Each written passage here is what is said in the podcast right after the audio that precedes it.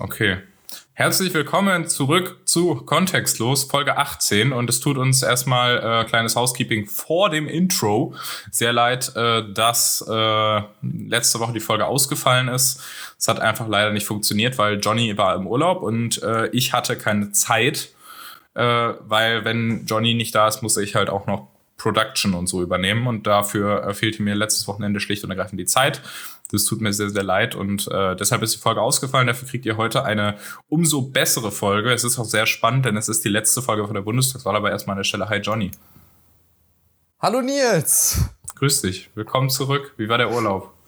Äh, sehr, sehr, sehr schön. Es ist, es ist, das, das Weirde ist, ähm, diese Zeit, in der ich weg war, wurde von sehr, sehr vielen Leuten, also überverhältnismäßig vielen Leuten als Urlaub bezeichnet.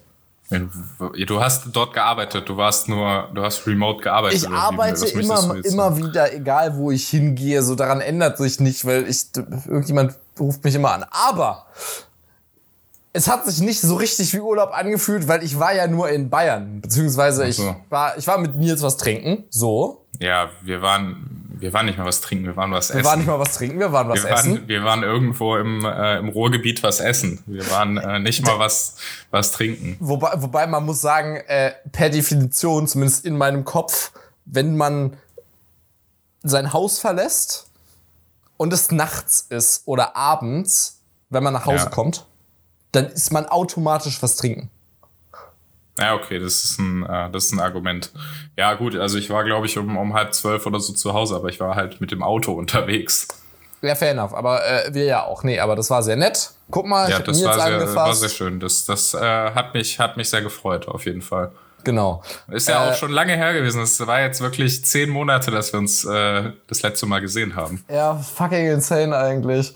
Schon gut. krass. Danach äh, sind äh, danach ja. danach war war ich mit mit Freunden in in Reit im Winkel in Bayern. Reit im da Winkel war Felix ja, Lobrecht übrigens zeitgleich auch, hat er so im Podcast erzählt. Ich bin ihm zum Glück nicht über den Weg gelaufen, aber ich kann immerhin erzähle ich jetzt in meinem Podcast davon, dass ich in Reit ja. im Winkel war. Großes also, Kino. der Typ aus dem aus dem ähm, weniger coolen äh, Podcast mit zwei komischen Typen, die einen Podcast machen, äh, war auch da. So viel dazu. So nämlich. Und ja, äh, ja. Rein im Winkel zeichnet sich apparently echt dadurch aus, dass man äh, wirklich im untersten Winkel von Deutschland ist und auch ganz einfach mal ganz schnell nach Österreich äh, stolpert. War, also am letzten Tag ähm, bin ich mit, äh, mit quasi meiner Freundin, meinem Mitwohner, seiner Freundin äh, spazieren gegangen, basically. Und dann sind wir an so einem Selbstbedienungshof vorbeigelaufen. Also da steht halt so ein Container und da ist lauter Essen drin und so, so Eier zum Beispiel, ne? Und, und plötzlich wart ihr aus Versehen in Italien, oder wie? Nee, wir waren nicht aus Versehen in Italien, aber da wurde dann halt groß, groß, groß geshoppt irgendwie und dann kamen da alle raus, man ist zurückgegangen und ich meinte so, hm, ist ja jetzt ganz lustig, dass man jetzt doch im letzten Moment Eier aus Österreich mitbringen kann. Und alle waren so, wir waren gerade in Österreich. okay, nice. Also äh, ja, das passiert ganz schnell. Und ähm, ja, ansonsten. Ich weiß nicht, ich war nicht im Ausland. Okay. Also Urlaub ist für, Urlaub war, ist für dich nur, wenn, wenn Sonne, Meer und äh, Bier mit ausländischem Namen. Nee, Urlaub ist, wenn nicht Großdeutschland. Da, ist, da sage ich jetzt mal nichts zu, aber wunderbar. Ich würde mal einfach sagen, herzlich willkommen zu Kontextlos mit Nils und Johnny. Ja, wir äh, starten direkt nochmal mit einer Runde Housekeeping, nachdem ich eben das erste Housekeeping schon vorweggenommen habe. Äh, Thema ähm, letzte Folge hatten wir ja eben. Und äh, nächste Woche ist ja der Big Bundestagswahl. Und äh, Big Bad Bundestagswahl. Da wir euch nicht vom Wählen abhalten wollen, damit dass äh, wir einen Podcast rausbringen und ihr den hören müsst und dann vielleicht vergesst, deshalb wählen zu gehen. Äh, Auch wenn es bestechend wäre, uns beim Wählen zu hören. Das wäre natürlich auch sehr, sehr cool, das ist wahr. Äh, da könnt ihr aber im Zweifel auch eine, Alge, eine, eine alte eine Folge, hören. ja. Alge, ja. Herzlich willkommen bei Knossi. Äh, Sorry. Ich, ich, bin, ich wüsste gerne, wie viele, aus dem Mund. wie viele von unseren Zuhörerinnen und Zuhörern das verstehen. Aber nein. Ähm, auf jeden Fall wird nächsten Sonntag keine Kontextlosfolge kommen, aus äh, naheliegendem Grund. äh, ganz genau. Aber äh, die Wahl wird auf jeden Fall sicherlich im Anschluss von uns noch eingehend besprochen und wir haben dann nachher sicherlich auch sehr viel Zeit äh, in Hochqualifiziert und äh, wunderschön ästhetisch ja. ansprechend kommentiert werden. Ich glaube, wir haben auch viele Wochen danach Zeit, das in Koalitionsverhandlungen äh, ausgiebig zu analysieren, was da passiert ist. Also ich glaube, dass das äh, ganz cool wird. Ähm, ja, ich habe naja, schon richtig nee. Bock drauf, dass wir Content haben, über den wir reden können, der auch ja. inhaltlich irgendwie wichtig ist. Aber ich sehe schon, dass nach vier Wochen es dann wirklich richtig nervig werden wird. Ja, ja, nachher wird noch bei den Koalitionsverhandlungen die parlamentarische Gesellschaft durchsucht oder so, wer weiß. Aber ähm, You gotta explain this. An. Nee, das war einfach nur eine Anspielung auf die Durchsuchung im Finanzministerium. Aber ah. äh, you know, so bei ja, den genau. Ampelverhandlungen und dann schickt der Laschet da dann nochmal den, den Staatsanwalt vorbei. Nein, Spaß. Also es ist ja, äh, ist ja alles noch, alles noch ganz unklar, was beim, was beim, CD, was beim CDU-Gate äh, oder sogenannten CDU-Gate jetzt passiert ist. Ich möchte mich da eigentlich auch gar nicht so weiter zu äußern, weil das alles so von beiden Seiten irgendwie sehr, sehr dubios wirkt. Aber äh, vielleicht bringt ja am Montag die Sondersitzung des Finanzausschusses im Bundestag mehr Erhellung dazu, was da abgelaufen ist. Es ist von beiden Seiten dubios, aber von außen kann man kommentieren, boah, ist es unangenehm. Ja, also es ist, ich muss sagen, ich finde es unangenehm. Also die SPD geht ja jetzt, macht ja jetzt auch nicht so richtig den Transparenten dabei. Ähm, ich finde es aber trotzdem unangenehm, dass die CDU diese ganze Aktion, die da so einen gewissen, gewisse Anrüchigkeit schon, die man schon nicht von der Hand weisen kann, so dass eben äh, der ermittelnde Staatsanwalt wohl Unionsmitglied ist und wohl auch nicht nur Mitglied, sondern äh, durchaus auch mal Vorsitzender eines Stadtverbandes war, also jetzt äh, durchaus äh, auch schon irgendwie da ein bisschen was macht in der Partei und dass dann diese Durchsuchung vier Wochen später nach dem Durchsuchungsbeschluss erst durchgeführt wird, kurz vor der Bundestagswahl, das wirkt komisch.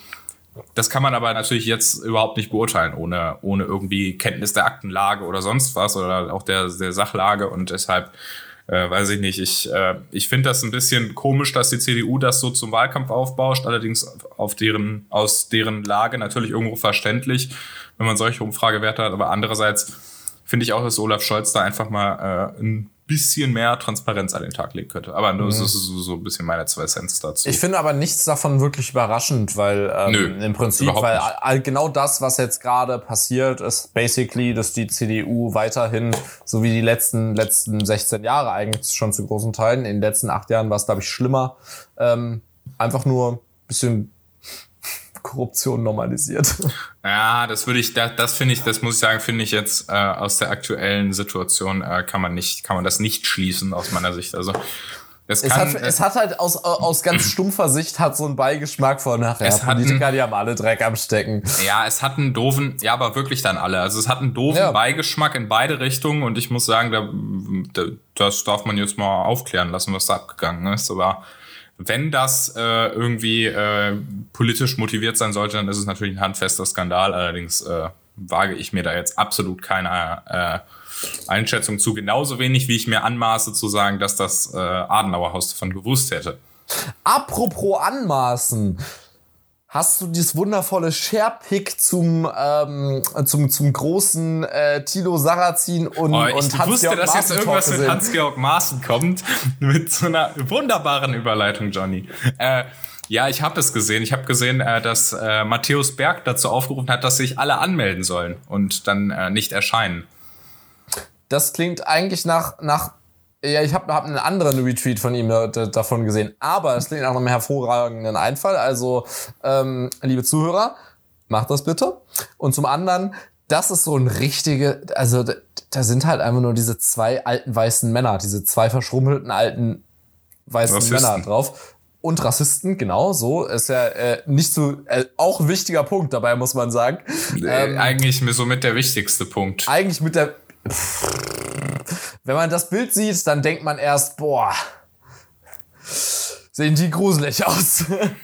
Also, da muss eigentlich nur drunter, Mütter, sperrt eure Töchter ein. Naja, ähm, wenn man die zwei Namen liest, das reicht mir schon, ein Grusel, aber äh, Naja, wollen wir, wollen wir mal vielleicht irgendwie so ein bisschen thematisch einsteigen äh, oder so?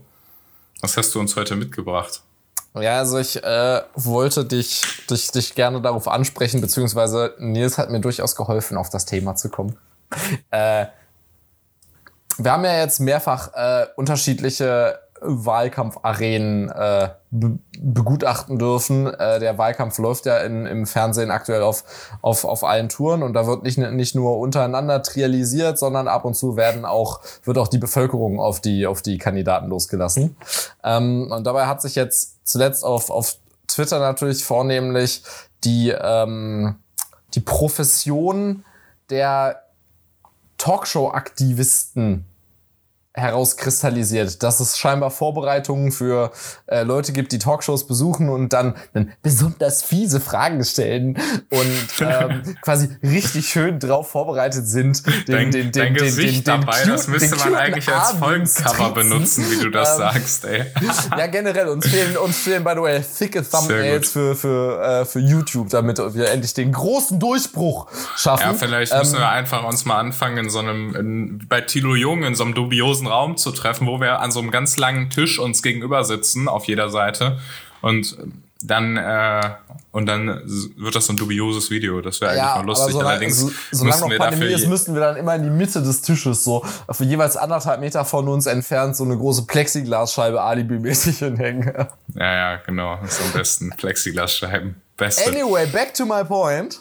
Yes. Ähm, ja, also es hat sich ja, hat sich ja jetzt mehrfach quasi gezeigt, dass Leute äh, besonders vorbereitet durch äh, solche, solche Talkshow-Aktivisten und äh, Seminare äh, Talkshows besucht haben. Und ähm, ja, generell hat dieses Format irgendwie etwas weirde Situ Situationen geboren. Ich habe nichts davon ganz am Stück gesehen, aber es ist mal wieder der Klassiker, wo man viele Ausschnitte hat, die, mhm. äh, die auch dann durch Twitter geistern und so die genau. nächsten Tage.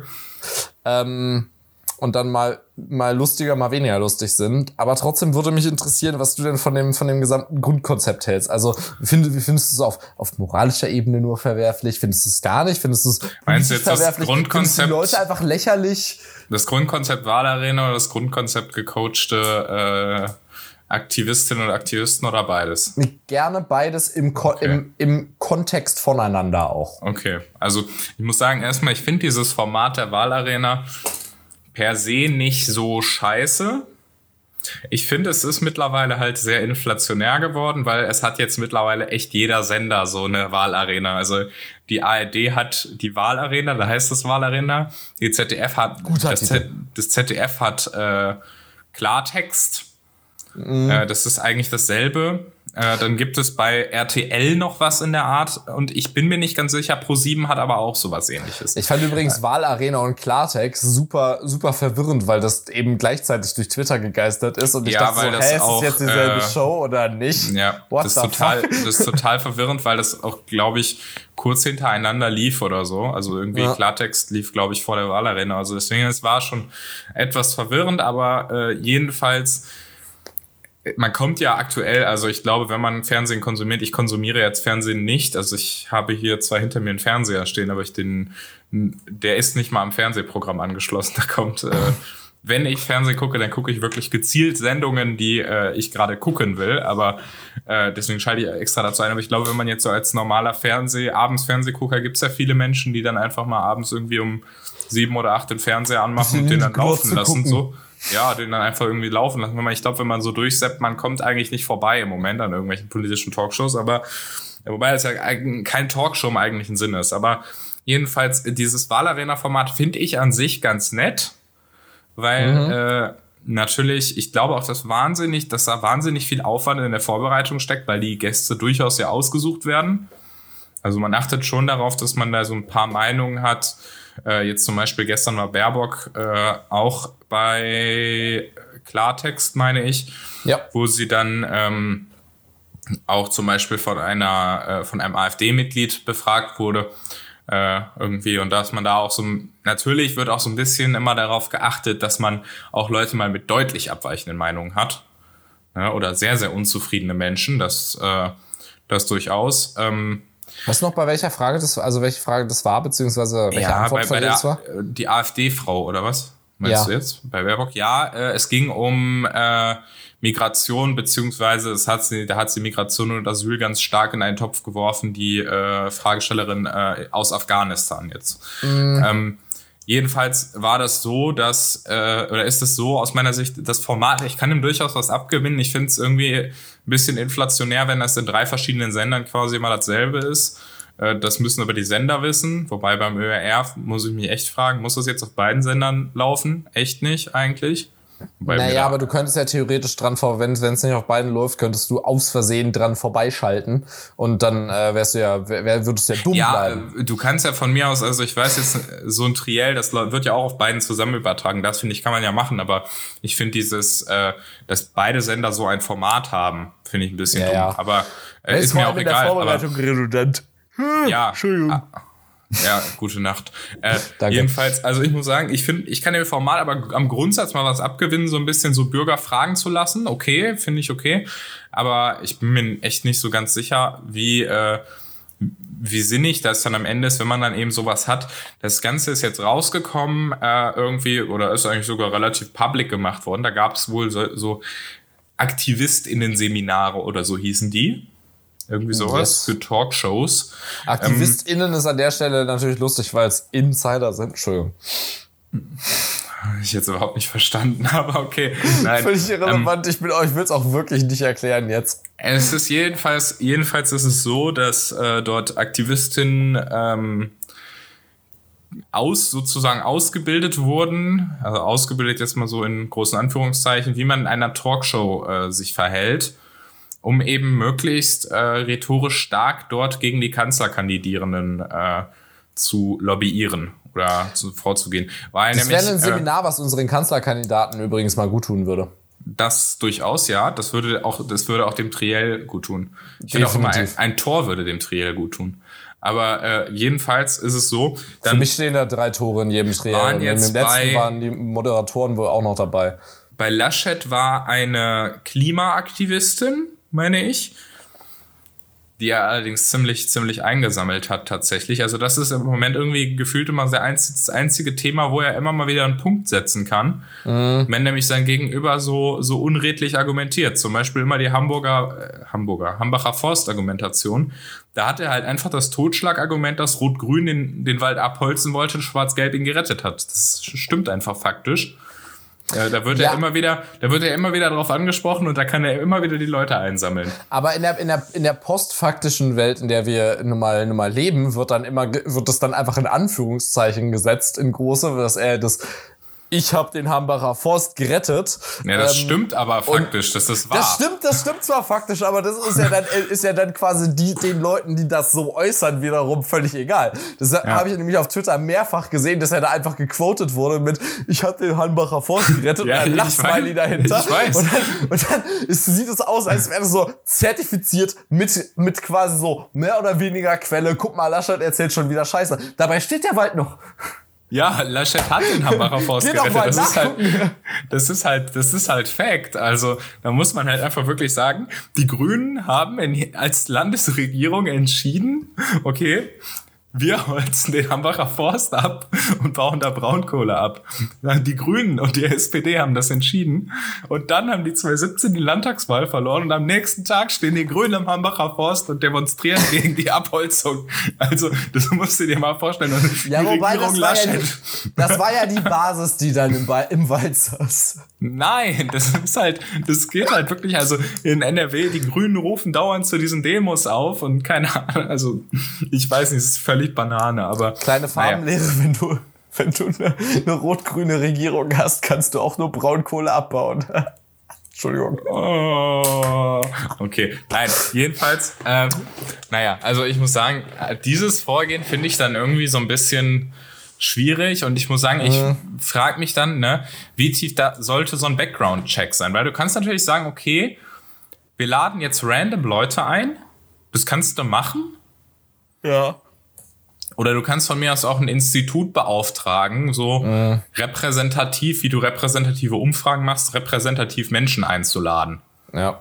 so dass du ungefähr die, die Altersverteilung, die Geschlechterverteilung, wobei das sollte jetzt das geringste Problem sein, vielleicht auch so ein bisschen die Menge von Menschen mit Migrationshintergrund oder so, mhm. die es in der Bevölkerung gibt, da so in dieser, in dieser Fragestellerrunde, Fragestellerrunde, äh, irgendwie so ein bisschen drauf hast. Allerdings ist es da ja so, also das merkt man ja auch, wie die Sendungen ablaufen, dass wirklich gezielt ausgesucht wird, und die Leute wirklich sich irgendwie auch mit Fragen dort quasi bewerben und sagen, was sie wissen wollen. Und das ist, glaube ich, so ein bisschen äh, mein Kritikpunkt, den ich daran habe, weil ich finde, das wirkt alles sehr, sehr abgecastet und es wird ja. wirklich sehr so, es wird halt ausgesucht, ne, der und der, okay, er ist eine Klimaaktivistin, dann war, ich glaube auch bei Laschet eine Antirassismus-Aktivistin, die auch vorher so gecoacht war durch dieses Programm.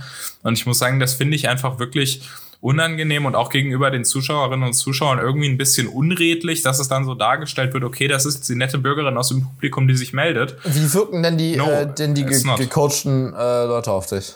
Also die äh, Klimaaktivistin, wie gesagt, die hat Laschet eingesammelt, weil die haben ihr anscheinend irgendwie ins Ohr gesetzt, diesen Hambacher Forstquatsch, der einfach, der einfach ist. gelogen ist. Ne? Das ist mhm. wirklich postfaktische Welt. Also Jetzt mal ganz im Ernst, also das ist wirklich der dümmste Vorwurf, den man ihm machen kann.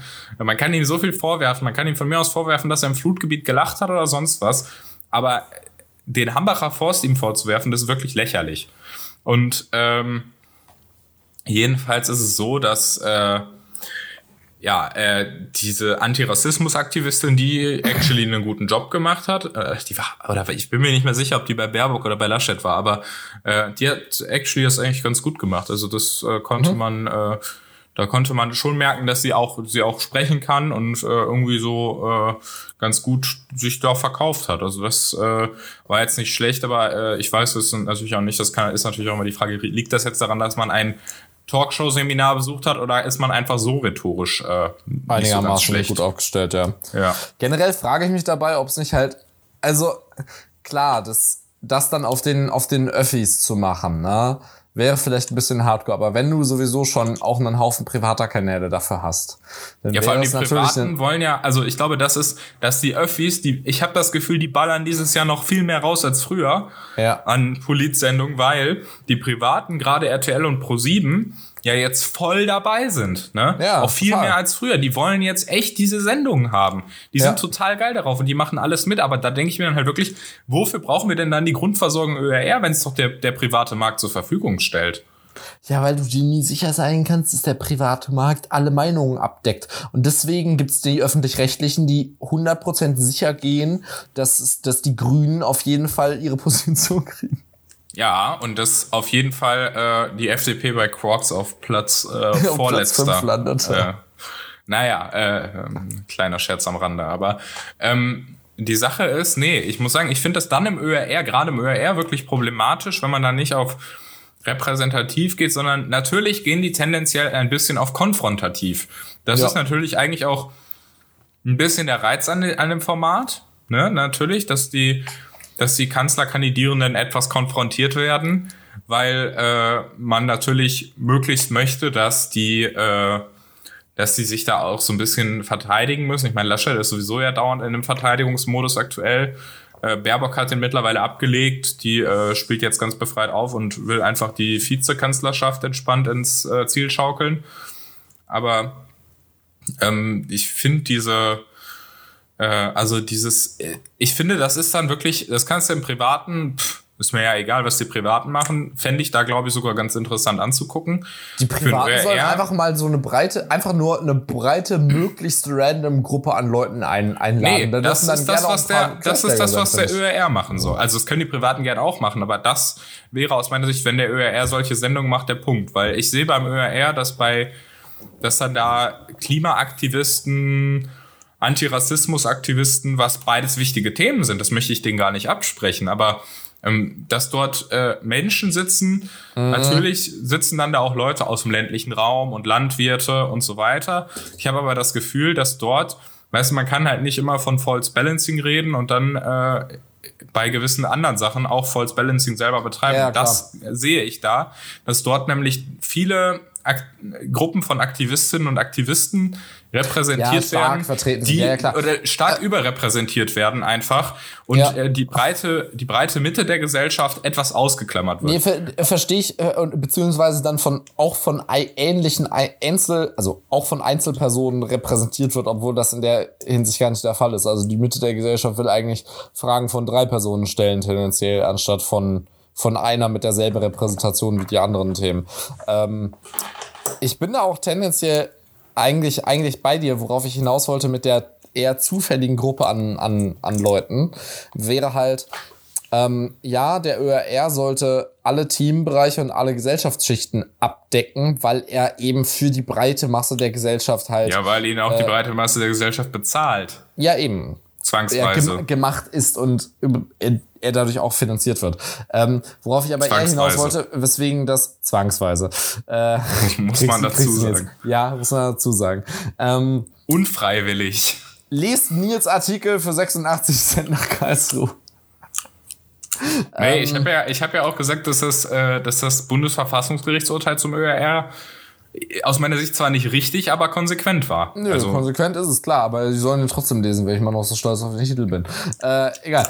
Das, das, worauf ich eigentlich hinaus wollte mit der, mit der zufälligen Gruppe an Leuten und weswegen ich das weniger im ÖRR sehe mit einer wirklich weitestgehend unkontrollierten Gruppe, ist halt, dass du damit teilweise wirklich die Situation haben kannst, dass die Leute dann äh, noch unvorhergesehener ausfällig werden oder doch irgendwie weirdly ihre Fragen umstellen oder sonst was. Und ich will eigentlich schon, wenn wenn ich mir nicht schon so sicher wäre, dass alle irgendwie kind of inkompetent sind, was die, was diese Rolle der, der Kanzlerschaft angeht, also alle Kandidaten.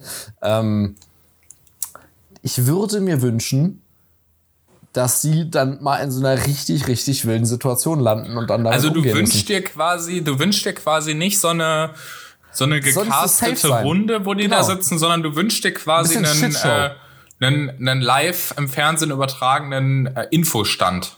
Basically, ja. auf dem Marktplatz, wo dann auch, äh, wo dann auch alle halbe Stunde ein Querdenker oder, oder Impfgegner vorbeikommt, wo zwischendurch ein Nazi vorbeikommt oder ein oder autonomer Antifa oder so. Die dürfen Sowas alle vorbeikommen, die dürfen alle vorbeikommen und, und nett Fragen stellen. Es darf auch gerne mal ein bisschen laut werden. Keine Waffen.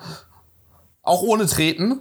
Ohne Treten, Ähm, ja, finde ich ohne gut. Treten. Also dem Spucken kann, ich, ist erlaubt. dem kann ich actually was abgewinnen, muss ich sagen. Also so, dass man quasi mal ein bisschen sieht, wirklich, wirklich Stresssituation, wirklich Konfronta äh, Konfrontation mit den entsprechenden, entsprechenden interessierten Bürgern. Also du, Und- also ich muss sagen, äh, kurz, ich, äh, du willst so ein bisschen darauf hinaus, so wie das, äh, glaube ich, RTL bei Wer wird Millionär teils gemacht hat. Ja, dass die Leute Äh, so direkt aus dem Publikum dass, quasi erstmal nee, dass die wird. Leute, dass die Leute vor allem äh, vor der Sendung äh, einfach irgendwo, also die haben das bei Wer wird Millionär, glaube ich, immer nur gemacht, um das Studio zu füllen, soweit ich weiß. Kann auch sein, dass ich da völlig falsch informiert bin, aber ähm, dass man quasi einfach durch die Stadt läuft und random Leute anlabert, ey, habt ihr nicht Bock? Ja, so ein bisschen, ja. Ja, okay, ja, kann man von mir aus machen. Ich meine, das wird tendenziell natürlich auch dazu führen, weil wenn jemand sagt, okay, hey, haben Sie Bock, wir haben heute Abend äh, Annalena Baerbock und Sie können da Fragen stellen. Das wird dazu führen, dass tendenziell ihre Fans und ihre absoluten Gegner kommen. Ja. Wobei das das Ganze ja so ein bisschen interessanter macht, weil wenn man muss ja sagen, Leute- zusammen, zusammen Wahlkampfstand kommen ja auch tendenziell die, die eher, eher zugeneigten oder die absoluten Gegner. Ja, Von daher genau. find, ich genau. finde diesen Vergleich mit dem Infostand in der Fußgängerzone Ja. oder so ganz gut. Nee, basically so. Bloß der einzige Unterschied könnte dabei sein, dass du im Optimalfall nicht nur einen Kandidaten da hast, sondern das Coolste für das Format wäre eigentlich, wenn du mehrere Kandidaten da hast, weil du dann Also wenn du einen Kandidatengrillen mit allen drei veranstaltest, aber vielleicht jetzt nicht gleichzeitig oder nacheinander oder wie? Ähm, das, das, darf gerne, also der Pro7 darf gerne quasi machen für alle gleichzeitig und bei RTL alle hintereinander. So. Und äh, bei Sat Und der 1 ÖRR zeigt Traumschiff. Geil. er schrei- zeigt, zeigt Traumschiff und bei Sat 1 ähm, bei, bei Sat 1 ist quasi äh, ist quasi äh, völlige Anarchie, da wird nicht mal gesagt, an wen jetzt gerade Fragen gestellt werden, sondern da ist einfach da fliegt einfach nur alles durcheinander. Da Nee, kriegt, wir auch nehmen jeder, da kriegt 2. auch jeder am Eingang Eimer Tomaten oder so. So, genau, bitte. Geil. Okay. Und die dürfen auch Schutzkleidung anziehen. Das ist sowieso, das wird alles, das ja, nimmt sich halt alles eh, ein bisschen also zu ernst. Maskenpflicht sowieso wegen Corona. Ja. Ne? Und dann, äh, Dann schauen wir auch, wer, wer Maske anzieht und wer nicht. ja, äh, also. Und da dürfen die Leute dann natürlich auch trainiert gerne hingehen, wenn sie wollen. Dann müssen, dann werden die, dann werden nämlich die Talkshow-Aktivisten darauf trainiert, die Talkshow-Scouts in der Stadt zu finden. Ah, okay. Also die, die, wo dann so dieses kleine, kleine Pro-7-Namensschild an der Hosentasche baumelt, meinst du? Genau, die müssen die dann stalken und dazu bringen, von denen angesprochen zu werden, damit sie es in die Sendung schaffen. Also dann oft an denen vorbeigehen und dabei so ein bisschen besonders aussehen, meinst du? Ja, genau. Oder so besonders normal. Oder so ein bisschen rechtsextrem.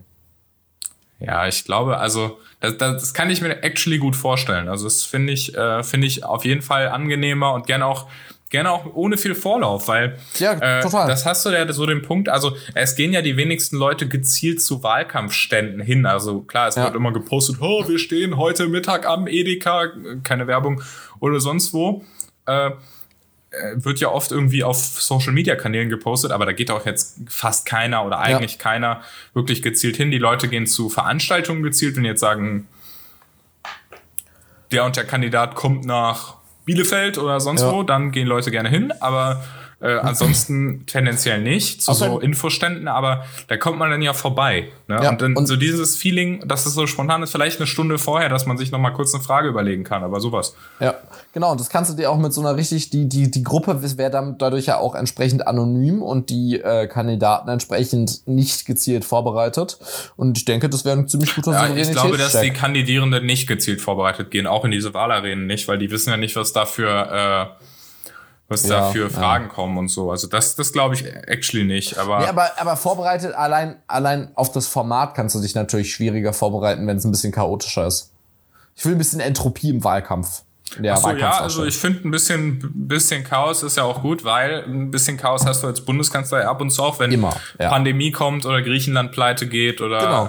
In Afghanistan äh, das äh, Kalifat ausgerufen wird. Genau, also das hat mir alles ein bisschen zu geregelte Bahnen und äh, es ist und äh, hätten man jetzt nicht so den anderen Lena Baerbock Ausreißer, die mit geregelten Bahnen im Sinne von ich hätte, sollte mal meinen Lebenslauf checken, bevor ich mich als Bundeskanzlerin bewerbe. Ähm, da sind geregelte Bahnen eigentlich zu einfach, um so eine wichtige Position auszuloten. True, true, absolut. Bin ich bei dir. Meine Ähm, Meinung. Yes. Aber ich glaube, damit haben wir eigentlich ein jetzt wirklich ganz gutes Konzept entwickelt. Äh, ist auch jetzt hiermit urheberrechtlich geschützt. Also an alle Sender, wenn ihr das einkaufen wollt, schreibt uns eine Mail an kontextlos.keepitliberal.de. Bitte danke. Und damit denke ich, wenn du nichts mehr dazu zu sagen hast, ist nicht Gehen der Fall, dann danke. Du darfst jetzt meinen Artikel bewerben. Wo hast du geschrieben? Hast du nicht gelesen? Nee. Es folgt eine kurze Werbeunterbrechung. Also, liebe Leute, vor wenigen Tagen haben die Grünen mit der Auswertung einer äh, gewissen DEW-Studie geworben, um die Potenz ihres eigenen Klimaprogramms zu stützen. Äh, Im Prinzip ging es darum, wie viel Klimaneutralität in den Wahlprogrammen steckt. Ähm, da diese Auslegung dieser Studie in der gezeigten Grafik jedoch etwas ähm, naja, debatable ist, hat äh, unser lieber Redakteur Nils, ihr kennt ihn vielleicht, einen äh, wunderbaren Artikel zu dem Thema verfasst. Und Nils lacht, während ich in die Werbung einspreche, ähm, den ihr äh, gerne auf keepitliberal.de auschecken könnt. Also lest euch mal rein ähm, und klärt im Anschluss bitte eure Liebsten auf, auch eure Katze. Ähm, weil es ist Wahlkampf und es ist wichtig und wir sollten uns nicht, äh, nicht in, in der Verzweiflung der Grünen durch Desinformation blenden lassen. Verzweiflung oder Desinformation der grüne Wahlkampf der DEW-Studie jetzt auf keepitliberal.de. Schaut rein. Danke, Johnny. Gern geschehen. Reden ist schwer. Das war's mit der Werbung. Lieber Nils. Auf zu lachen. Worüber willst du reden? Nein. äh, ich möchte über, über die Erstwählerinnen und Erstwähler reden. Die sind nämlich 2,9 Millionen in diesem Jahr für die Bundestagswahl und daran so ein bisschen angeconnected. Das war die Äh, natürlichste Einleitung, die wir je hatten. Warum? Weil das völlig unnatürlich war. Ich weiß. Äh, Das war auch Absicht. Nein, ich musste mir gerade mal kurz den Bildartikel aufrufen, wo die Zahl drin steht, ne? Deswegen, ähm, Quelle Bild. Also, falls es, falls es alles Quatsch ist, dann wisst ihr Bescheid. Dann ist Nils schuld. über die Bildzeitung haben wir in der letzten Folge auch gesprochen. Ähm, no, äh, ich wollte mal eben kurz äh, nur so sprechen, wie politisch ist eigentlich unsere Jugend? Denn es dürfen in diesem Jahr, beziehungsweise in einer Woche oder haben es schon getan, 2,9 Millionen Wählerinnen und Wähler das erste Mal an die Wahlurne. Unter anderem auch ich tatsächlich, fällt mir auf, ich bin tatsächlich für die Bundestagswahl ja Erstwähler. Du nicht, ne? Ich nicht. Du durftest 2017 schon, krass. Ja, da Ja. war ich noch zu jung. Ähm, ja, ich bin ja auch Erstwähler bei der ich war Bundestagswahl. 2017 FDP Erstwähler. Krass, based. Not Ähm, affiliate at that point. Ich fand nur die, fand die Kampagne sexy und die Inhalte. ich bin 2017, nee, 2019 in die FDP eingetreten zur Europawahl. Und ähm, ich muss sagen, für mich fühlt sich das jetzt auch nicht wie Erstwähler an, weil ich ja jetzt schon zweimal wählen durfte bei der Europawahl und bei der Kommunalwahl. Deswegen hat sich das jetzt nicht irgendwie so krass angefühlt, wie damals bei der Europawahl. Ich weiß noch, da hatte ich sonntags noch irgendwie Termine, dann bin ich noch, äh, da bin ich morgens früh im Wahllokal gewesen, um Viertel nach acht oder so, als gerade offen war. Und habe da so ganz, so ganz andächtig mein eines Kreuz gemacht. Das war schon, war schon krass. Aber äh, naja. Dein eines Kreuz, ich sitze hier mit meinem Scheiß, saß hier letztens mit meinem scheiß Brief, muss sechs machen. Vier Kreuze. Ach so, zweimal AGH, zweimal BVV und zweimal äh, Bundestag oder wie? War äh, Volksentscheid, gell. Ach so, einmal, einmal BVV, zweimal AGH, einmal Deutsche Wohnen und zwei Bundestag. Yes. Ah, okay, krass. Krass. Krass. Hast mit Ja gestimmt, safe, oder?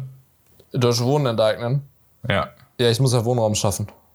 stimmt. Also Deutsche Wohnen enteignen schafft Wohnraum, also Ja, ne, wichtig, wichtig. ja, ja habe ich ja Ähm, schon mal erwähnt. Meine Eltern wohnen in einer Deutsche Wohnen Wohnung und die kriegen bestimmt keine Mieterhöhung, wenn die Deutsche Wohnen enteignet werden wird. Das wäre bestimmt voll stresslos. Das wäre für die Mieter einfach nur schockgüsel angenehm. Die kriegen vor allem dann bestimmt keine neue Heizung oder so, wenn die kaputt geht. Aber das ist der andere Punkt.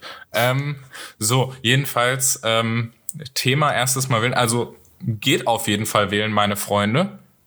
Ähm, So. Wichtig. Ähm, jetzt ist natürlich so ein bisschen die Frage, wie glaubst du oder wie schätzt du die politische Stimmung unter äh, jungen Wählerinnen und Wählern ein? Hast du es gerade vor, vorgelesen? Nein. Oh, ich Okay, dann in dem Fall, in dem Fall bändige deine Windows und äh, was das meinst ist du mit? mein, äh, mein Outlook äh, Mobile. Du das? ja, ist auch von Microsoft egal. Ähm, was meinst du mit mit politischer Stimmung? Das mei- meinst du wie äh, wie, wie wie rechts ist die deutsche Jugend? Wie rechts, wie grün, wie, äh, wie liberal, wie links, whatever. Äh, ich schätze die die deutsche Jugend zum zum Großteil, äh, also ich schätze die deutsche Jugend als äh, ziemlich gesellschaftsliberal ein. Ähm, Ja, safe. aber natürlich, weil es auch die Jugend ist, äh, zu als wirtschaftlich, äh, da wir auch Wirtschaft noch nicht als flächendeckendes Wahlfach haben und vor allem VWL in Deutschland einfach mal nirgendwo gelehrt wird, ähm, wirtschaftlich als ziemlich links äh, wiederum. Und äh, naja, in, äh, in weit in vielen Themenpunkten halt äh, wird, also alles, was klimabezogen ist, etc. und auch so äh, Leben, Lebensstandard zum Großteil, würde ich sagen, ist, ist einfach alles relativ grün dominiert. Ähm, ich gehe aber davon Echt? aus, dass Findest du? Also siehst glaube, du, das- das siehst du, dass der, das- dass ich- der Lifestyle so in- grün dominiert ist? ich wohne, ich wohne halt in, ich wohne halt in Berlin, ne? ja, du wohnst Also in Berlin. Ist halt, Gut, okay. Ist halt hier, hier Gro Großstadt-Lifestyle. Und da ist, sind, sind, ist Grüne, kommen wir sperren ganz Kreuzberg ab und stellen Lust und legen Findlinge, also fette Steine auf die Straßen, damit da keine Autos mehr lang fahren dürfen. Ist halt so der, ist, ist halt einfach der Lifestyle, weißt du? Ja, aber das Und ist doch man- auch eine dann laute gehst du auch- Minderheit, muss und man sagen, du, oder? Dann gehst du auch zur Fridays for Future Demo, wo auch, wo du auch einfach gute, äh, gute, gute Mengen mit am Start hast. Und ja, ich glaube, das, das war wirklich eine, eine ganz gute Crowd, weil das natürlich auch mitreißend war, vor allem Ja, ist for doch, Future über die trotz, letzten nichtsdestotrotz, sag mal ehrlich, laute Minderheit oder nicht? Ähm, laute, de- definiere Minderheit, also sagen wir laute 30 Prozent, würde ich sagen. Okay. Aber okay. ich würde, äh, ich gehe halt davon aus, äh, dass in der, dass auch in der Jugend dieser Wahlkampf eine enorme Frustration mit sich gebracht hat. Also ich habe mhm. auch viele, viele Freunde, die einfach dead set auf Grüne waren, weil es muss sich was beim Klima tun, die aber inzwischen echt so ein bisschen mit den, mit den Händen in den Hosentaschen dastehen und äh, jetzt sagen so, ja, also das, das war jetzt, das war jetzt wirklich ein Satz mit X, wahlkampftechnisch. Ähm, ja, und ich weiß nicht, ob ich da meine, ob ich da meine Stimme geben kann und da dann auch natürlich immer gerne zwischen Erst- und Zweitstimme äh, nicht so wirklich unterschieden wird, sondern alles absolut gedacht wird. Ähm, ist da, glaube ich, einiges abgerückt. Aber wir wissen ja natürlich auch, äh, okay, es gibt von wegen laute Minderheit, es gibt natürlich auch eine gewisse äh, eine, eine rechtsgeprägt, einen rechtsgeprägten Teil, Teil der Jugend, aber es gibt ebenso einen auch äh, enorm großen, äh, insgesamt liberalen FDP-nahen Teil der Jugend, wie wir mhm. ja aus, äh, aus, aus vielen Studien wissen, dass irgendwie also der, die Erstwähler zu großen Teilen ähm, sich durchaus bei der, bei der FDP auch sehen könnten. Ja, äh, das war jetzt alles nicht so kohärent, zwei, aber actually. Ja. Aber äh, ich möchte dir in zwei Punkten widersprechen. Der erste Punkt, ist der Gesellschaftsliberalismus. Äh, Sehe ich grundsätzlich auch so, dass so eine progressive Grundhaltung natürlich viele haben. Ich denke, mhm. wir zwei ja auch so, ne?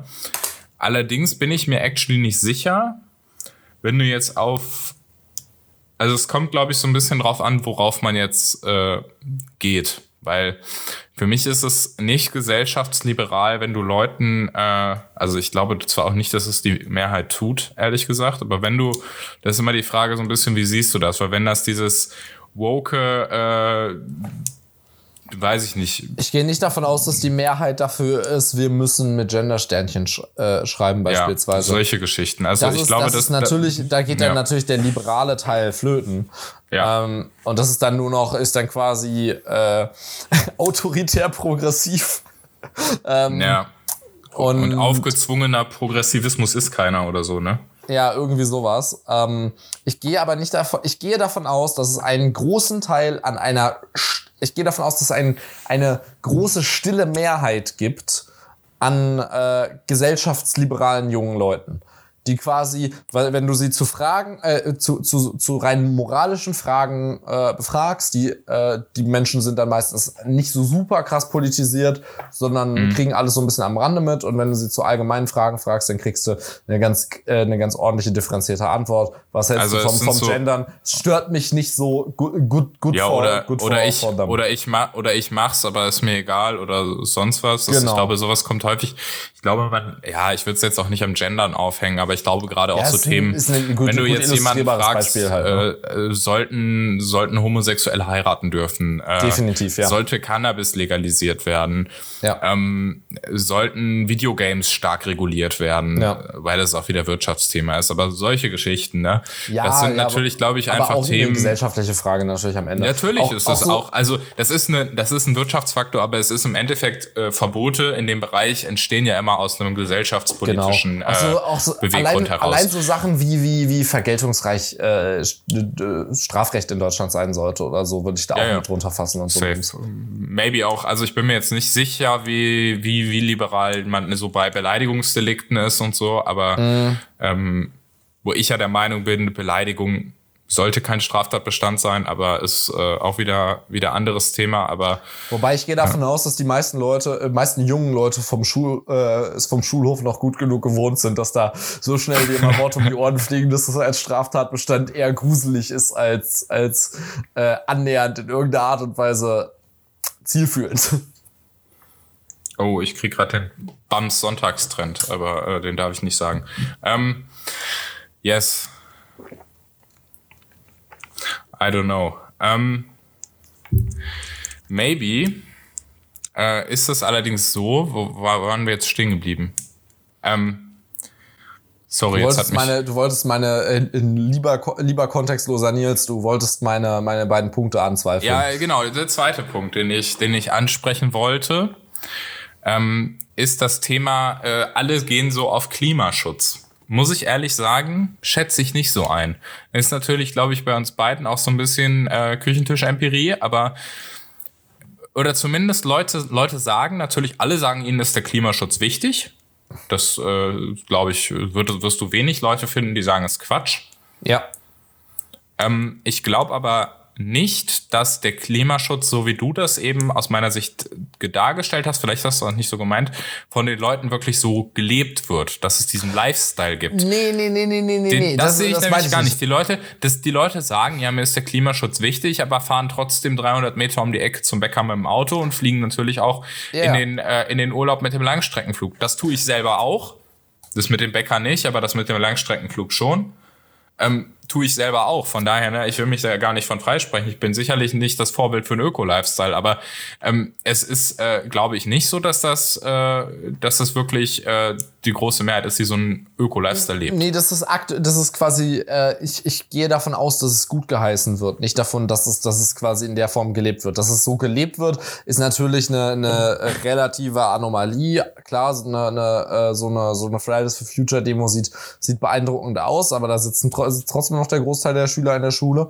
Ähm, und äh, ja, also es sind natürlich laute Minderheiten, die diesen Lifestyle wirklich, wirklich leben. Aber die Leute, die da mit den Worten, mit den entsprechenden Worten und der Gutheißung zumindest zu einem, zu einem gewissen inhaltlichen Teil äh, auf den Lippen leben, ich glaube, der Teil ist relativ groß, weil ich, ich habe auch niemanden in meinem Umfeld, der ein, ein anderes, wichtigeres Thema als, als Klimaschutz nennt, weil es wird überall ja auch immer so heralded und auch, auch äh, quasi in, in, in den Medien generell.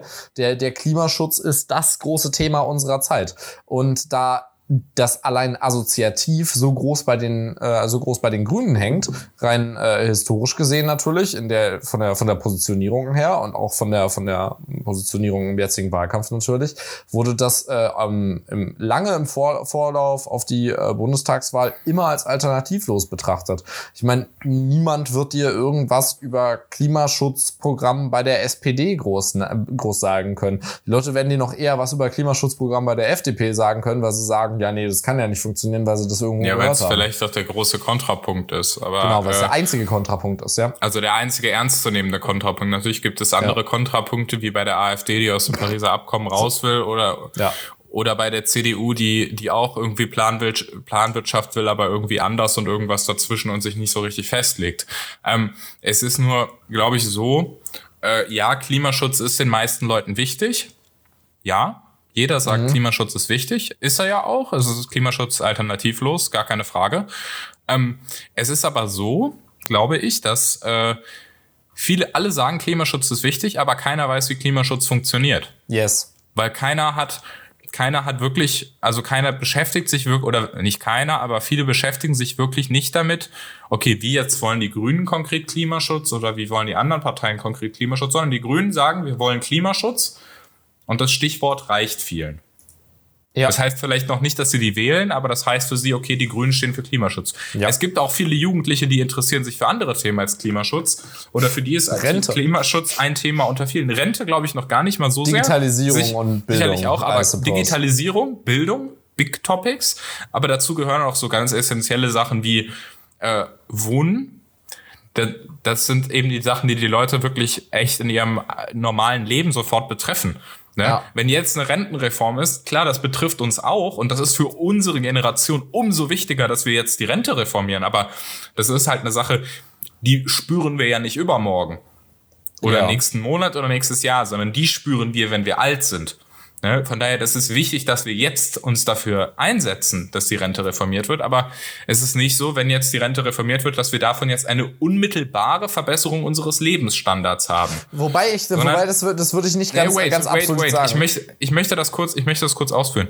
Aber es gibt diese Punkte, wie eben Wohnen, günstiger Wohnraum, wie äh, ein elternunabhängiges BAföG zum Beispiel, wie äh, Minijobgrenzen. Es sind solche Themen. Es sind Themen der Mobilität im ländlichen Raum. Ja. Es sind, äh, es sind Fragen von, auch von der, von der Anbindung des ländlichen Raumes. Wie geht man da um mit ÖPNV, mit, äh, mit Elektrotankstellen, whatever, was man alles so sich überlegen kann. Ne? All diese Fragen Ne, und das sind alles Themen oder auch Sicherheit. Ich glaube, Sicherheit ist, äh, ist auch für junge Menschen, gerade für junge Menschen ein Thema. Ich glaube, gerade für junge Frauen, äh, was äh, so Dinge angeht, wie komme ich nachts sicher nach Hause? Wie kann ich mich mhm. sicher fühlen, wenn ich nachts mhm. in der S-Bahn äh, durch Berlin fahre oder durch Hamburg oder durch Essen fahre? Äh, wie kann ich mich dort sicher fühlen und wie äh, wird sichergestellt, dass ich dort nicht überfallen werde oder sonst was? Ne? Äh, ich glaube, das sind auch Themen, die eine Rolle spielen, selbstverständlich. Ja. Und äh, deshalb glaube ich, dass diese, diese Gewichtung, dass man glaubt, dass, dass der Klimaschutz das allbeherrschende Thema ist. Das ist eins, eins der Top-Themen unter jungen Menschen, gar keine Frage. Aber ich, ich glaube, dass das, eins der, der, das ich, einzig beherrschende das, Thema ist, finde ich falsch. Ich glaube, es ist der, es ist nicht das, nicht, äh, ich will es auch nicht unbedingt als, als das beherrschende Thema hinstellen. Ne? Es wird für die meisten, nicht für, also für die meisten nicht ausschlag, nicht komplett ausschlaggebend sein. Es ist aber zumindest nicht allein. Eine, genau. Es ist aber der eine Faden, der sich, glaube ich, komplett durch die Gesellschaft und vor allem durch die junge Gesellschaft zieht. Weil durch die junge das, Gesellschaft. Das, das, ja. das völlig richtige Narrativ von wir baden das aus oder spätestens unsere Kinder das ist ja auch ähm, wahr. Also das ist, genau, das ist deswegen, absolut deswegen wahr. sage ich ja das wahre Narrativ. Ja, äh, also. aber das ist ja, das ist natürlich im großen Stil aufgezogen und ist damit auf jeder, auf jeder, auch noch so unpolitischen Ebene irgendwie, ähm, irgendwie, naja, präsent. Ja, wobei ich muss sagen, dass halt dieses, dieses Generationengerechtigkeitsargument, das ist aber ja halt eben ein Punkt. Und da muss ich sagen, das finde ich dann auch immer ziemlich bigott zu sagen, Klimaschutz, es geht um unsere Kinder. Ja, geht es, gar keine Frage, ist total richtig. Klimaschutz, es geht um die Verantwortung gegenüber nachfolgenden Generationen. Das ist einfach Generationengerechtigkeit. Aber diese Generationengerechtigkeit, diese Nachhaltigkeit, die man dort an den Tag legen muss, das ist ja kein isoliertes Klimaschutzthema. Da geht es ja genauso um Rente, da geht es um Staatsfinanzen, da geht es um Haushalt. Ne? Das ist ja auch die Frage, wenn wir jetzt ohne Ende Schulden machen, jetzt, weil wir haben jetzt irgendwie Corona und die Grünen wollen jetzt alles subventionieren für den Klimaschutz, deswegen müssen wir die Schuldenbremse auflösen und der Staat macht ohne Ende Schulden. Ne? Ich muss sagen, ich bin per se kein Mensch, der sagt, der Staat darf nie Schulden machen. Aber es ist so, dass äh, ich natürlich. Ich bin per se ein Mensch, der sagt, der Staat, der Staat darf gerne Schulden machen. Ich grundsätzlich auch, aber wenn der Staat ohne Ende Schulden macht, naja, dann zahlen das am Ende ich, auch unsere Kinder. Es muss sich amortisieren. Es muss sich ja. selbst definitiv amortisieren und zu sagen, und das ist ja, ja, nicht der Welt Fall. geht unter, wenn wir jetzt nicht diesen nicht Kredit aufnehmen. Nee, und das ist nicht der Fall, wenn man, äh, wenn man dauernd Schulden macht für Staatskonsum. Ja. Ne? Und das ist ja das, was, das ist ja das, was die Grünen wollen. Die wollen ja nicht für, für gezielte Investitionen, die sich dann amortisieren und sei es auch in 10, 20 oder 50 Jahren, sondern die wollen dass der Staat, die wollen dem Staat auch immer mehr Aufgaben zuschustern, die er übernehmen soll, ne, weil sie für alles Mögliche den Staat für den richtigen Player halten, der er nicht ist, weil der Staat es nicht kann sondern weil es ureigens Unternehmen und Bitte, Privatmenschen das doch gar nicht. Der Staat kann das natürlich erst nur unfassbar ineffizient, Nein, Nils. Der Staat kann, der Staat kann grundsätzlich fast immer es nicht. So. Oder völlig ineffizient. So. Und dann hast du halt eben den Punkt, und dann wird es, dann wird es nämlich einfach rausgeschleudert für Staatskonsum. So, und das ist das Problem. Es wird nicht mal rausgeschleudert, sondern es wird zur Seite gelegt und dann wartet man, bis es vergammelt ist oder verjährt. Ja, oder so. Aber es ist auf jeden Fall so, es ist auf jeden Fall so, dass am Ende meistens Minusgeschäfte dahinter stehen. Mhm. So, und das ist halt einfach der Punkt und deswegen ist auch im, Ökonom, äh, im äh, ökonomischen ist falsch, im, äh, im fiskalischen Bereich ist dringend angezeigt, dass man auch nachhaltig denkt und auch generationengerecht denkt ja. und in, in Jahrzehnten und Generationen denkt und nicht immer nur darüber nachdenkt, wie kann ich jetzt die nächste Mütterrente verteilen, damit ich am Ende als CSU wieder gewählt werde. Natürlich, äh, du hast, du hast natürlich mit allem völlig recht, aber äh, wie weit meinst du, zieht sich diese Reflexion durch die, durch die Erstwählerjugend? Ja, gar nicht. Das ist ein Problem. Oder wenig. Mhm. Also ich, ich sehe, also ich, man muss sagen, es ist, ich habe, ich spreche ja auch in meinem Umfeld mit Menschen, die auch Hä? nicht so, die nicht so politisch äh, engagiert, geschweige denn interessiert sind, wie, äh, wie ich es möglicherweise bin, aber yes. möglicherweise. Wir, wir, wir sprechen, weißt du, wir sprechen aber ja auch mit Leuten und das ist dann so ein Punkt, ne, wenn du Leuten solche Dinge vor Augen führst. Ja. Meistens raffen die das. Ne? Ja. Genauso das Thema, wieso erhöht man in einer Wirtschaftskrise nicht die Steuern? Ja, das, ist, das dauert gar nicht so lange, um es zu erklären in den meisten Fällen. Eigentlich nicht. Die meisten raffen es dann. Auch wenn es unfassbar schade ist, dass man es erklären muss. Ja, es klingt zwar erstmal gut, die, ja, hier kommen die Reichen können ein bisschen mehr abgeben, ne? aber ja, wenn du dann mal erklärst, dass die Reichen mit den 250.000 äh, brutto halt Handwerker oder Bäcker sind, dann sieht das ja. Ganze schon wieder ganz anders aus. Und, äh, ne, und dass es für die am Ende die Unternehmenssteuer ist und dass das am Ende womöglich auch einen Arbeitsplatz bedeutet für einen Angestellten oder sonst was. Ja. Und das sind einfach Punkte. Und das äh, ist vor allem wirklich, die, die, dass diese Gruppe noch mit abschöpfen zu wollen, äh, eigentlich völlig schizophren ist, wenn du auf dem, auf dem wirklich dann wirklich super reichen Spektrum wiederum Leute hast, die, die, die breitwilliger höhere Steuern zahlen würden. So. Ja, aber super reich ist aber, ist aber wirklich, also eine Million Jahreseinkommen ist schon knapp, ist schon, würde ich mich schon schwer tun, als, als unter diese sogenannten Superreichen zu fassen. Also ja. es ist wirklich, es ist wirklich halt nicht so, dass du, das ist einfach ein ganz häufig missverstandenes Ding, weil natürlich sieht man erstmal jemand, wenn man, wenn jetzt jemand sagt, okay, ey, ich habe 250 brutto. Natürlich klingt das erstmal echt viel. Ja. Aber wenn man sieht, was davon alles weggeht, dann ist das natürlich nicht allzu viel. Ja. Und dann, vor allem, wenn man die vergleiche mit, was davon in unter in, also und äh, wenn dann noch die Vermögensfrage mit reinkommt, also wie viel gebundenes Vermögen ist eigentlich, Vermögen etc. pp. ist, ja. dann, dann wird's wirklich, dann wird's wirklich ganz, ganz wild und unangenehm in dem, in der Hinsicht, wie viel Leute einigermaßen Durchblick haben.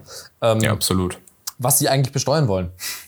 Ja, das ist natürlich auch der das Punkt, denn das geht. Problem, also Vermögenssteuer nochmal ganz anderes. Also ich glaube jetzt nicht, dass Vermögenssteuer das große Thema einer jungen Generation ist, aber trotzdem kurzer oh, Abriss doch, dazu. Doch, doch, doch, doch. Ich habe ja, ganz, ganz viele von meinen weniger politischen Freunden Fragen oder äh, Freunde oder Bekannten, fragen spezifisch nach der Vermögenssteuer und fordern das zu großen Teilen ein. Ja, okay, ganz viel. das habe ich, das ist mir tatsächlich noch nie unter, untergekommen. Ich wohne natürlich auch im, im sehr linken Berlin so, wo das okay. natürlich auch ein bisschen der, der, der, der Vibe ist, aber es sind auch nicht Leute, die aus, den, aus diesen Kreisen stammen. Aber Vermögenssteuer gibt es entweder Angst vor oder wird nachgefragt. Das Problem bei einer Vermögenssteuer ist, dass du äh, natürlich, um jetzt das mal auch für die für die 0,5 Linken, die diesen Podcast hören, noch einmal zu erklären. Eine Vermögenssteuer ist so unfassbar bürokratisch, dass ihre Eintreibung ihr gesamtes Aufkommen auffrisst. Yes. Ne? Denn eine Vermögenssteuer, du hast halt das Problem, du musst dann jedes Jahr jedes Vermögen ermitteln. So, und jetzt hast du bei Vermögen, die sagen dann ja immer, ja, wir wollen höhere Freibeträge für Betriebsvermögen. Schön und gut. Da gibt es ja auch einen guten Grund, die ungleich zu behandeln mit Barvermögen. Das Problem ist, du musst, kannst natürlich nicht nur gucken, was hat er auf dem Konto und womöglich im Depot, sondern du musst auch hingehen und musst dann die Vermögen checken, die derjenige zum Beispiel als Goldbarren besitzt, die derjenige vielleicht als äh, teures Bild an der Wand hängen hat. All diese Dinge, all diese Wertgegenstände, Uhren, Autos, musst du ja alle bewerten. Äh, das da ist ein Riesentheater. einmal im Jahr an dein Schließfach und schnappt sich einen kleinen Barren. Ja, also so, ne? Und da, das funktioniert halt einfach nicht. Du musst theoretisch jedem, der dann über dieser gewissen Vermögensgrenze liegt oder nur liegen könnte, ja. einen Finanzbeamten vorbeischicken, der bei dem quasi einmal die ganze Wohnung auf den Kopf stellt. Und das, das ist doch einfach wirklich wobei völlig unterirdisch. Die, wobei die Alternativerklärung damit äh, quasi, wenn man den Punkt angebracht hat und wenn ich dann sage, ja, wie man das Ganze aufwiegen muss, also das Hauptproblem ist, dass Vermögen, äh, das bestehendes Vermögen so viel ähm, so, so leicht neues Vermögen fördert und das ganz, ganz schnell eskaliert, was auch aus rein volkswirtschaftlicher Sicht nicht unbedingt äh, gewünscht ist. Und dadurch du meinst, äh, das jetzt eine, eine hohe, du meinst, das eine hohe Konzentration von hohen Vermögen bei wenigen Menschen, also dass die Schere, das ist, die sogenannte das, Schere zwischen Arm und Reich dadurch größer wird. Die Schere durch, zwischen Arm und Reich wird, wird, wird größer, aber vor allem ist, das ist, das ist zum, ist jetzt nicht mal unbedingt das größere äh, volkswirtschaftliche Problem, das sondern das Problem. ist dann, das ist dann das, äh, das, äh, das quasi die äh, fehlende äh, Investitionsdynamik, die ja, dadurch zustande keine, kommt. keine Liquidität da, da ist, wenn Cash gehortet wird.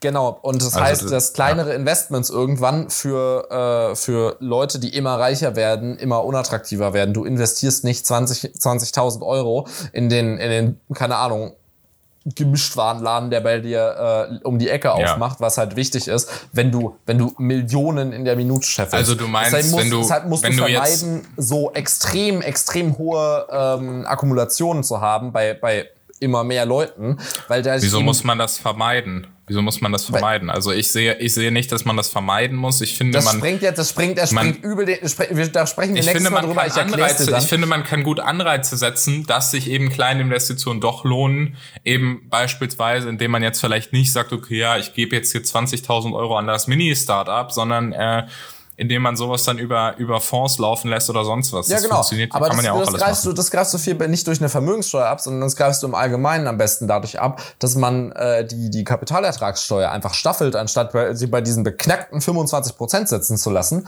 sodass du irgendwann auch als Unternehmen, das quasi seine, äh, sein, sein, sein Kapital anlegt, unter anderem, wo ja die größten Eskalationen erstmal stattfinden mit äh, im Vermögen, die dann irgendwann capst und die da halt die Kapitalertragssteuer auf, auf keine Ahnung, irgendwann 50 Prozent ansetzt. Ähm, was Dafür sagst aber du denn? Anleger alle, alle wirklich schön unten, äh, schön, schön unten hältst mit ihren, äh, mit, mit ihrer Privatvorsorge.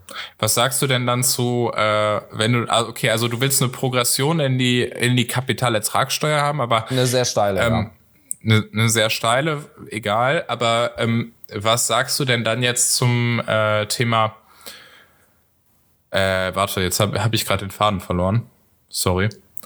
Ähm, was ist denn dann mit, ähm, also du sagst dann, die kleinen, äh, kleinen Anlagen sollen, äh, sollen da raus, oder wie? Genau, Kleinanlagen, also den, quasi der, diese 800 Euro sind ja lächerlich. Aber wieso? den- ich verstehe den Punkt nicht. Ich muss sagen, wird. ich verstehe den Punkt nicht so ganz, weil wenn du dann doch die Kapitalerträge, wenn sie doch das Geld äh, gerade äh, gerade anlegen, gerade Ja. in äh, gerade Geld zur Verfügung stellen, damit Geld in den Markt bringen. Was Du bringst mit, du bringst mit Anlagen am, am Kapitalmarkt, bringst du nicht Geld in die breite Wirtschaft.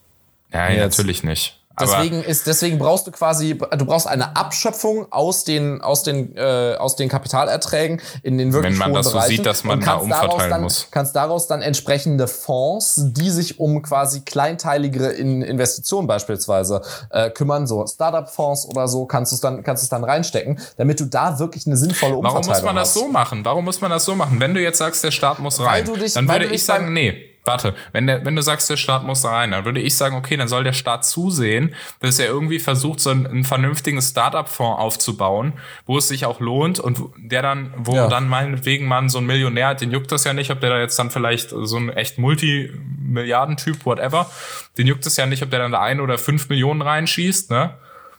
Was Ja, vielleicht für der- die Leute ja, aber der Peanuts kriegt- der- sind. der kriegt und der kann, und der der kann, und dieser Fonds kann das dann aber gezielt steuern.